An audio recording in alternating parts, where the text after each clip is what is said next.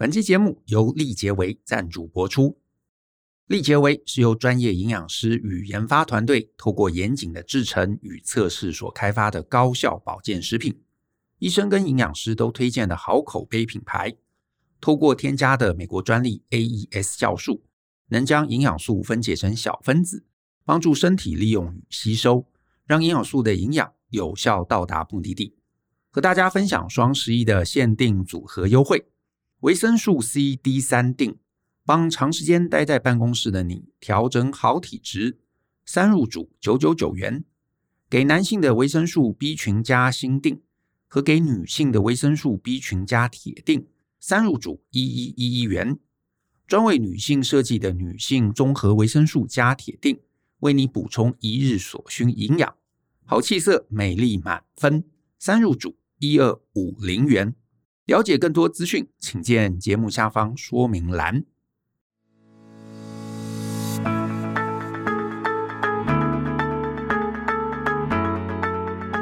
欢迎收听大人的 Small Talk，这是大人学的线上广播节目。我是 Joe 张国阳。大人学啊是个分享成为成熟大人必备学问的知识平台。我们长期分享职业发展、人际沟通、个人成长、商业管理以及两性关系等等的人生议题。那欢迎大家可以多多关注。那我最近啊在看韩国的一个实境节目。那这个节目呢，叫做《换乘恋爱》。这个节目啊，我之所以觉得有趣的地方，在于呢，他们其实制作单位啊，把好几对这个已经分手的啊，已经分手的恋人呢，聚集起来，然后呢，让他们呢，在同一个时间啊，就是住在一个大房子里头，然后呢，就是有摄影机嘛，就去观察这一群啊，男男女女他们之间的一个互动。呃，说起来，其实这个设定有点像那个日本的一个实境节目，叫做《双层公寓》。这个设定啊，跟双层公寓啊其实是一样的，只是呢，双层公寓里头住客啊，大家都是呃一开始彼此不认识的。可是呢，换成恋爱这一开始呢，一男一女啊，过去可能是情侣，那只是呢，他们就是刚到那里的时候，都要假装彼此不认识啊，就是不能让别人发现。然后呢，就是呃明明已经是情侣，可是要跟其他这些陌生人啊一起相处。那有趣的点就在于，这过程中就会产生很多互动上的这个火花啊，就是比方说有人可能还想念对方嘛，所以呢，呃，到了那边还住在一起，那这个新仇旧恨哈，或者是过去的这个酸甜苦辣，全部都这个涌上心头，然后呢，又看着他跟别的这个男生或女生互动，哎，心里可能就会不爽啊，就会吃醋啊，可能就会做出一些其他的这个挽回的行为之类的。或者是呢，诶，有些人啊来的时候可能已经觉得啊这一切都过去了啊，觉得心里都已经放下了啊，那个伤痛都已经啊不在了，然后呢想说自己不会再在意了啊，就是就算看着这个旧情人跟别人互动应该也没事。可是呢等到真正的啊你在前面看到诶，可能旧情人跟另外一个人啊一起在这个餐桌边喝酒或者是调情，然后呢忽然又生气了，忽然又在意了，所以所以你就在这个过程中啊。会看到很多很多这个情侣啊，尤其是过去的情侣、分手的情侣，他们在现在啊又相处在一起之后，所有的互动点点滴滴啊，这个很有意思啊，这个很有意思。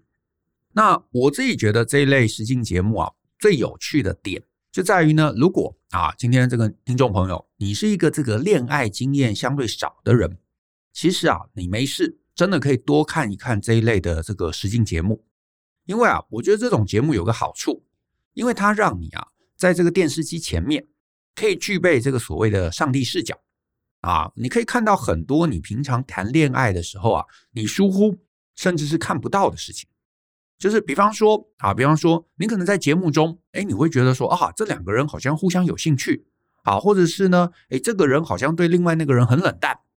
可是呢，你镜头一转，你会看到节目单位跟他的访谈嘛。或者你会看到他跟其他人的这个单独的这个讲话，然后你会发现啊，他刚刚那个其实根本不是兴趣，他只是礼貌，好，或者他刚刚其实根本不是冷淡，他只是害羞啊，所以他没有正确的表达出他的一个真心意。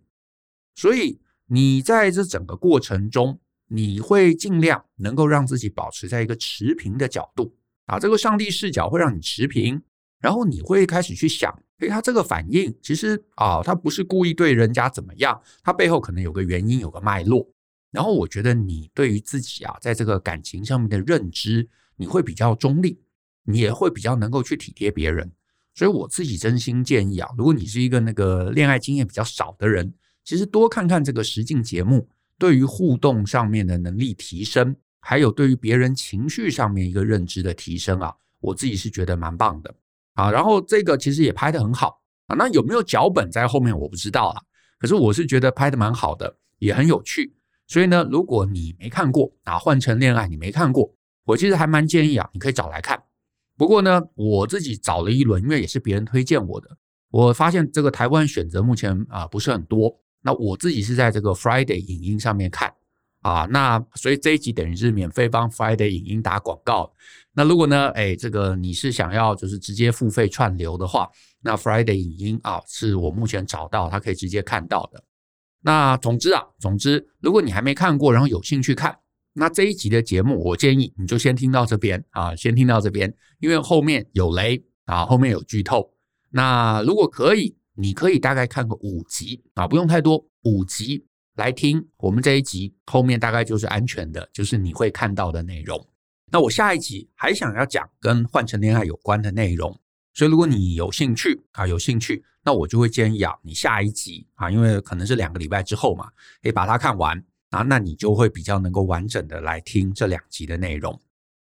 好，那在这一集的接下来啊，我就假设啊，听众都有看过这个实境节目，那我就想要来聊聊，在这个换乘恋爱中啊，明在还有普璇啊这一对啊，他们的一些互动。明在呢，其实很有意思，他是在一开始。就注意到女生啊，就注意到女生，而且呢，他在整个剧中啊，就是整个过程中，他都非常的坚定，他完全没有看过别人啊，也没换过人，而且呢，态度一直都很这个落落大方，然后非常的直球对决啊，然后持续对这个女生来进攻。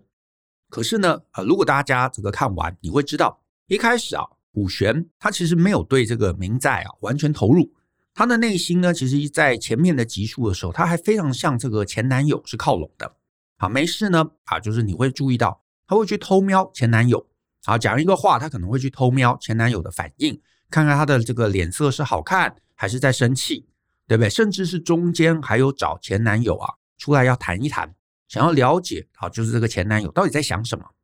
然后呢，那次谈判啊，这个男友的反应不如预期嘛，所以他很难过，还哭了。可是呢，也随着她在前男友这边呢、啊、不断的碰壁，然后呢，明在啊啊明在这边又非常非常的积极啊，一直邀约，然后做很多这个追求的手段，所以慢慢慢慢的，女生的心啊也就偏移过去了。因为明在啊，真的，其实你啊一路看到中间，甚至看到相对比较后面，你会发现他都很积极，每一次约会他都选这个普璇，然后每天的简讯表达心意也都是传给他，有空就找他聊天。没事就找他这个啊、讲话，对不对？然后呢，说一些甜言蜜语啊，甚至到后面你会看到他每天早上都是买了茶之后，然后给他喝。所以呢，慢慢慢慢慢慢的，普璇呢也就接近了他的靠近。那你可能想说，哎，为什么我要讲这一段呢？因为啊，其实这些年来啊，我自己写两性文章嘛，所以呢，一直会被很多人问一个问题。这个问题是什么呢？就是很多男生会问我，女生到底是不是追来的？啊，我比方说，很多男生啊，他可能呢死命的追求一个女生，然后呢一直被拒绝，然后最后呢可能心里很挫折，所以他们就会写信来问我的意见。通常在这个情境中，我都会跟他们说啊，你不要这样子了啊，这样的追求其实是没有用的。可是呢，也有一定比例的人啊，有些可能会回信，有些如果是当面问我，他可能就会说，诶，可是诶，就我身边有个某某某。啊，他呢就是每天的这个嘘寒问暖，然后呢买早餐啊，送咖啡啊，送饮料啊，然后呢一路做了可能半年，然后结果最后就追到现任的女朋友啦。那感觉很有用啊。那就为什么你叫我不要这样做呢？我甚至啊啊，我甚至啊，为了这个概念，我还有一场 TEDx 的演讲啊，叫做为什么不该追求爱情。那那个演讲里头，我其实就在谈这个概念。那如果呢，哎，今天你可能就是对我过去不熟啊，你没听过。那其实 YouTube 是有免费的这场演讲可以看，总长也不长，二十二分钟啊，很容易就看完。所以呢，你就去 YouTube 搜寻一下为什么不该追求爱情啊这几个关键字，你就能够找到那一场演讲。可是呢，那个演讲我觉得概念不难，然后呢，很多人现在其实好像也一百八十几万人也看过了。那很多人看完之后，他也有听懂哦。这个逻辑也不复杂啊，就因为我把这个逻辑娓娓道来嘛，很明确、很清楚，大家也都听懂。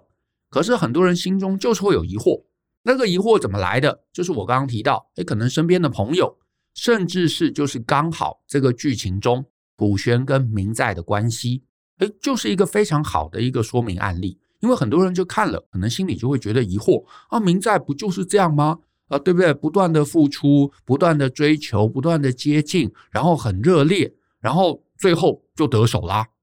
我特别想要提出这个案例的原因，其实就是很希望大家能够借由这个剧啊，能够看懂一个点。这个点是什么呢？就是啊，就是这样。今天啊，听众朋友，无论你是男生或是女生，你喜欢某个人，这个是正常的啊，大家都会喜欢人嘛。然后我们因为喜欢他，我们想要对这个喜欢的人示好，示好这本身也没有任何问题。啊，那这个示好当然可以是做任何事情，可以是对他的态度特别的亲切，好，或者可以是言语上面的调情，或者你要去表达欣赏，那也可以是跟对方诶有一些暧昧的小互动，甚至你要买礼物，或者你要送洋甘菊茶，要送咖啡，诶，我觉得都没有问题，好，都没有问题，这是正常的，但是。来，这边关键来喽，这边有个非常关键的前提，这个前提就是对方不讨厌你，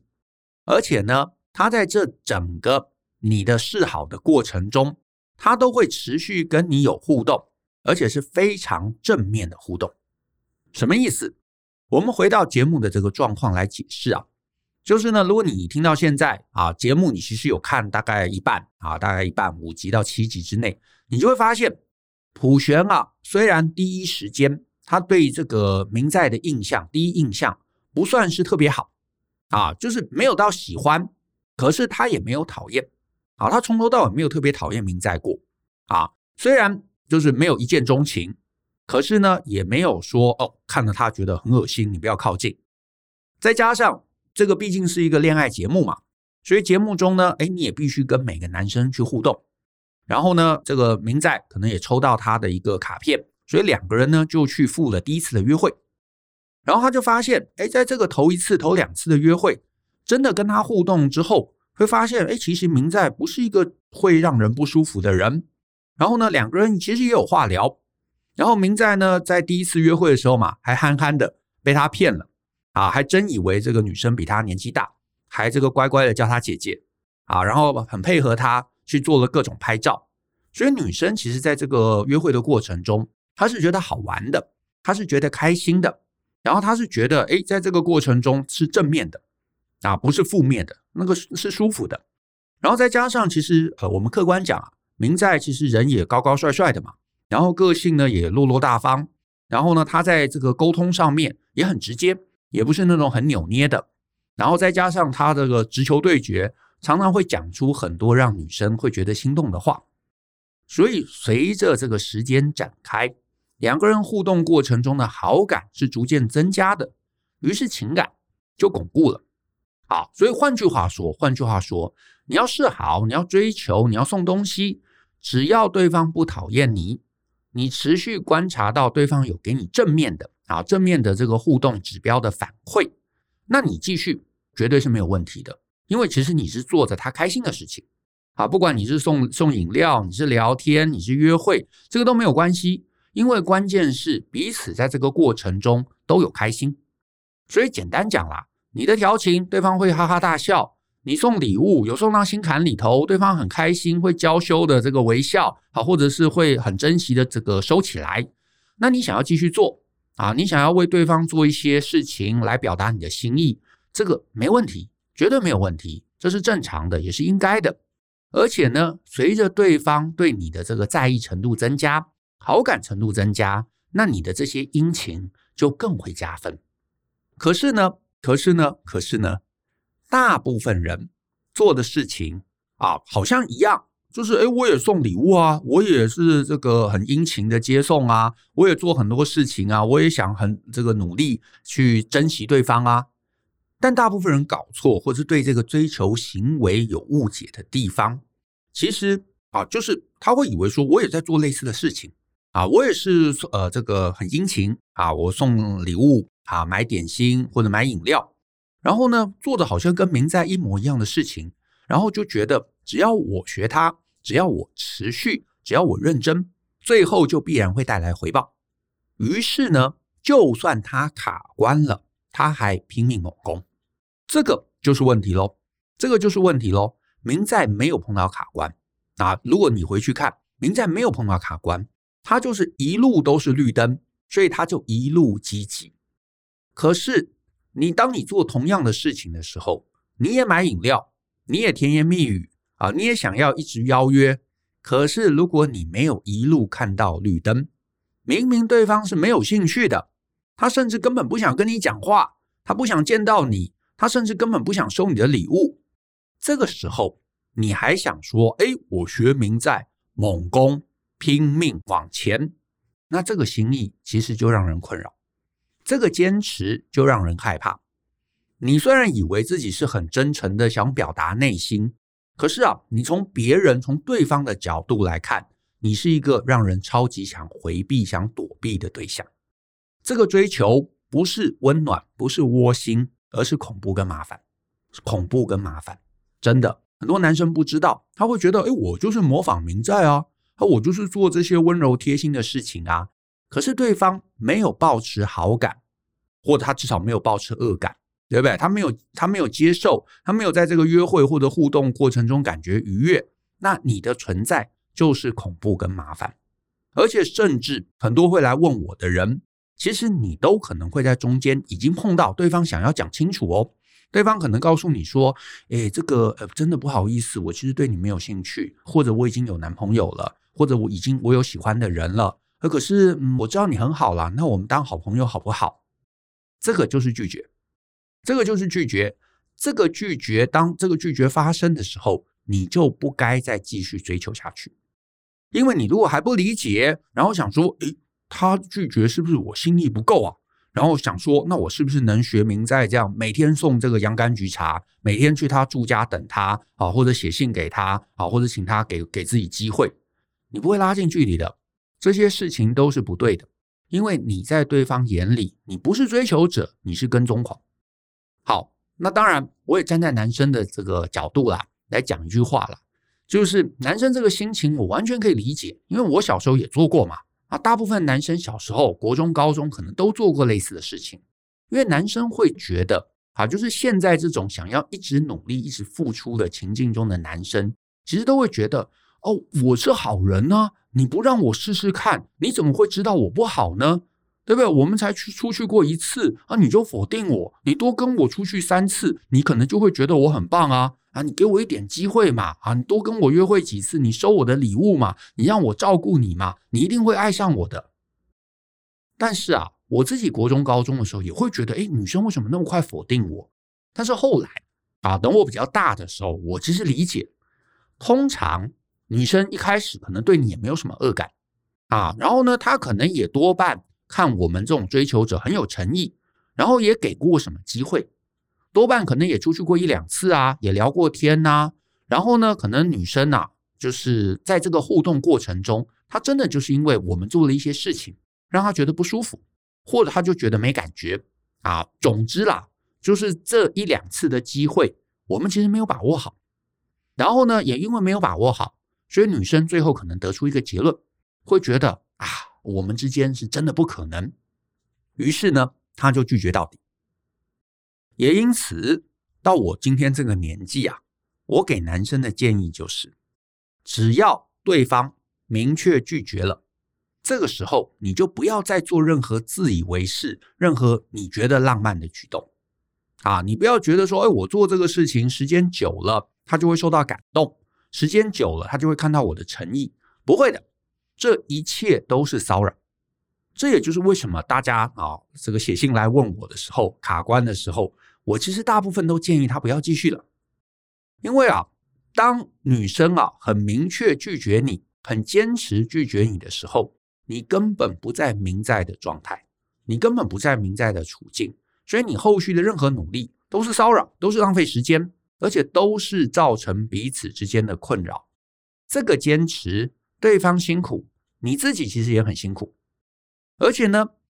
对方既然是毫无感觉嘛，那你继续下去，你甚至在拉高自己在这个状态中的沉没成本。意思就是，随着时间再拉长，你又投入了更多，也因为你又投入了更多，你就更没办法轻易放弃。然后你甚至在态度上啊，还很难轻松以对，对不对？对方可能会觉得哦，我一直当你是朋友啊。可是你可能已经认真的投入了半年的时间，哇，你很难把对方就是轻松当成朋友，而且呢，也因为你一直一直一直一直做很多你自以为浪漫付出的事情，然后呢，对方就会越来越觉得害怕，觉得压力，觉得想逃走。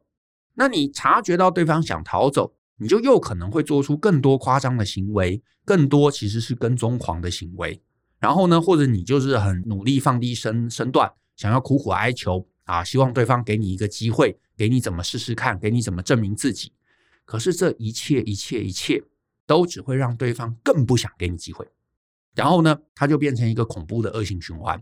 你拉高情绪，对方想逃走，你就想要用更强的情绪把他留下来。然后最后真的这个关系一定只是丑恶。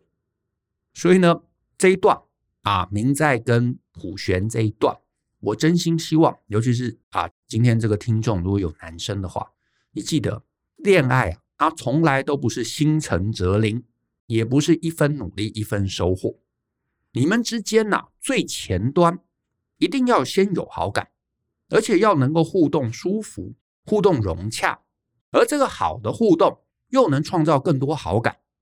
这个好感建立了，那你们开始就会开始走得亲密，走得亲密。你要送饮料，你要调情，你要聊天，你才会，你知道，不断看到有这种好感的指标、好感的讯号出现。那这个时候，你持续投入，它才是对的。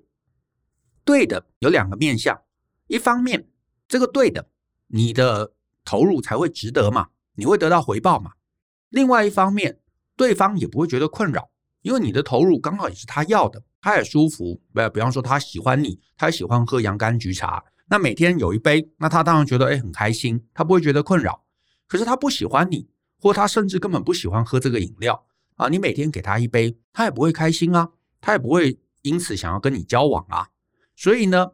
好感、好感指标的辨识以及做对的事情，呃，你才不会花了好长好长的时间心力，然后最后啊，你发现你其实是伤害别人，然后你也伤害了自己，这个是非常可惜的一件事。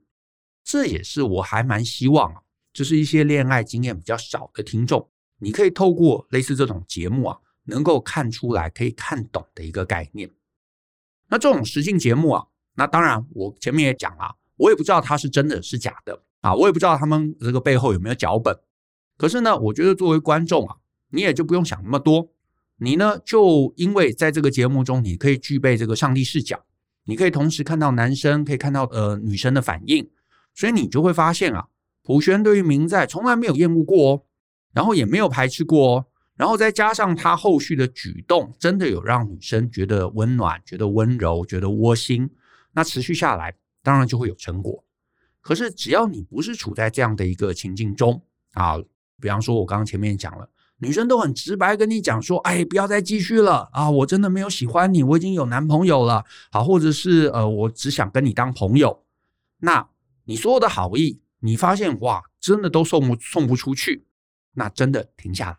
真的停下来。这个后续啊，不是靠坚持可以得到成果的，不是靠模仿明在可以得到成果的，不是这种温暖啊、接送情啊、送礼物啊可以得到成果的，不是，因为情境不同，状况不同，所以做法就不能完全啊模仿，就不能完全模仿。可是你如果说，哎，我我不管，我就是要做一些啊，我自以为浪漫贴心的事情，那你其实你这些自以为是啊，你的这个坚持，这个持续啊，其实呢，不会在对方心里头留下什么好的印象，他不会有好的感觉，他不会感动，当然他更不可能会因此开门给你。你持续下去啊，真的最后就是害人害己。好，那这是呃这个实境节目我第一个啊今天想要谈的概念。可是时间也差不多花了半个小时，所以呢，我就等到下一周啊，下一周我们再来聊聊节目中另外一个我觉得值得谈的事情啊，是普璇跟她的前男友浩明之间的关系。那我们今天节目就到这边，好，谢谢大家的收听。那如果呢你喜欢我们的节目啊，那欢迎分享给亲朋好友，我们大家一起相信、思考、勇于改变，学习成为成熟大人的必备学问吧。那我们下次见喽，拜拜。